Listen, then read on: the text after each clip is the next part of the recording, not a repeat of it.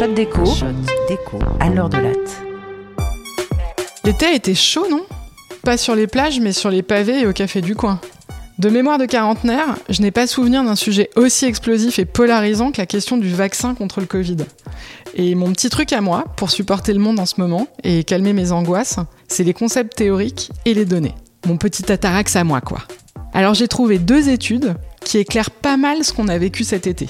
Première pilule d'atarax, un concept de sciences sociales, la polarisation affective. C'est une métrique qui mesure combien les défenseurs d'une position ont des sentiments négatifs envers ceux qui ne partagent pas leur position. Bon, je pense que sur le sujet du vaccin, c'est assez évident, la polarisation affective est à son max. Arrogance des uns, agressivité des autres. Un papier récent montre que la polarisation affective a augmenté depuis les années 70 en France. Sur 12 pays riches étudiés, la France est même le troisième pays dans lequel cette mesure a le plus progressé. On supporte de moins en moins les gens qui ne pensent pas comme nous. Étonné Pas vraiment.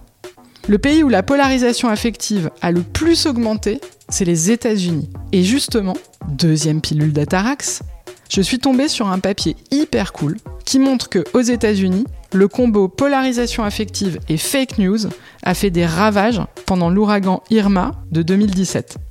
Concrètement, les partisans de Trump ont moins évacué que les partisans de Clinton lors du passage de cet ouragan en septembre 2017. Le résultat bluffant de ce boulot, c'est que cela n'avait pas été le cas lors des deux passages précédents, en octobre 2016 avec l'ouragan Harvey et en août 2017 avec l'ouragan Matthew. Et pourquoi ça? En fait, avec l'élection de Donald Trump, certains médias ont lâché la bride du complotisme. Et les chercheurs nous montrent que un talk show en particulier a fait basculer la polarisation du côté obscur de la force. Le 5 septembre 2017, Rush Limbaugh, l'animateur radio le plus populaire aux États-Unis, remet en question la sévérité de l'ouragan Irma, pourtant annoncé très dangereux, et il affirme même que les médias exagèrent le risque et paniquent les gens pour les convaincre du changement climatique. Flippant. Pour étudier le comportement d'évacuation des gens, les chercheurs ont collecté les données Google Maps de presque 3 millions de résidents en Floride et au Texas. Or, ces données sont mises à jour toutes les 10 minutes et sont précises à 25 mètres près, donc très précises. Coucou Big Brother. Et avec ces données, ils ont été capables de reconstituer les mouvements des résidents équipés d'un smartphone à partir du moment où une alerte ouragan était déclenchée. Et ils l'ont fait pour trois ouragans, les trois plus forts de 2016 et 2017. Ensuite, ils ont attribué une couleur politique à ces résidents en fonction de leur adresse. Et oui, dis-moi où tu habites, je te dirai pour qui tu votes. Regardez, en France, on a une plus grande probabilité de voter à droite si on habite à Neuilly et à gauche si on habite au Lila. Bah aux US, c'est encore plus le cas.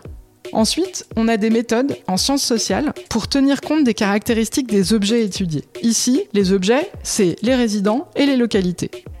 On dit qu'on contrôle pour, pour s'assurer que ça ne biaise pas les résultats. Par exemple, en séminaire, à la fac, le nombre de fois qu'on entend euh, Wesh, t'as contrôlé pour ça? Par exemple, on s'attend à ce que les résidents les plus proches de l'œil du cyclone évacuent plus. Bon, bah, typiquement, les chercheurs ici ont contrôlé pour la distance entre l'adresse de chaque résident et le passage du cyclone. Eh bien, une fois toutes ces caractéristiques prises en compte, ils trouvent que 35% des électeurs de Trump ont évacué contre 45% chez les électeurs de Clinton. Or, lors des deux précédents ouragans, les républicains et les démocrates avaient évacué dans les mêmes proportions. Donc finalement, en mettant en doute la gravité de l'ouragan Irma, certains médias ont sapé une partie des systèmes d'alerte. Dans l'ensemble, le scepticisme à l'égard des ouragans a entraîné un clivage immédiat et important dans le comportement d'évacuation, ce qui a compliqué la capacité des autorités à atténuer les risques liés aux tempêtes. Malheureusement, l'ouragan Irma a été meurtrier.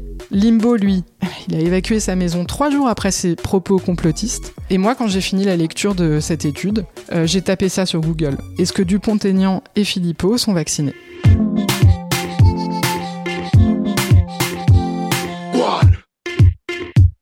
C'était un podcast de l'université Paris-Dauphine, PSL.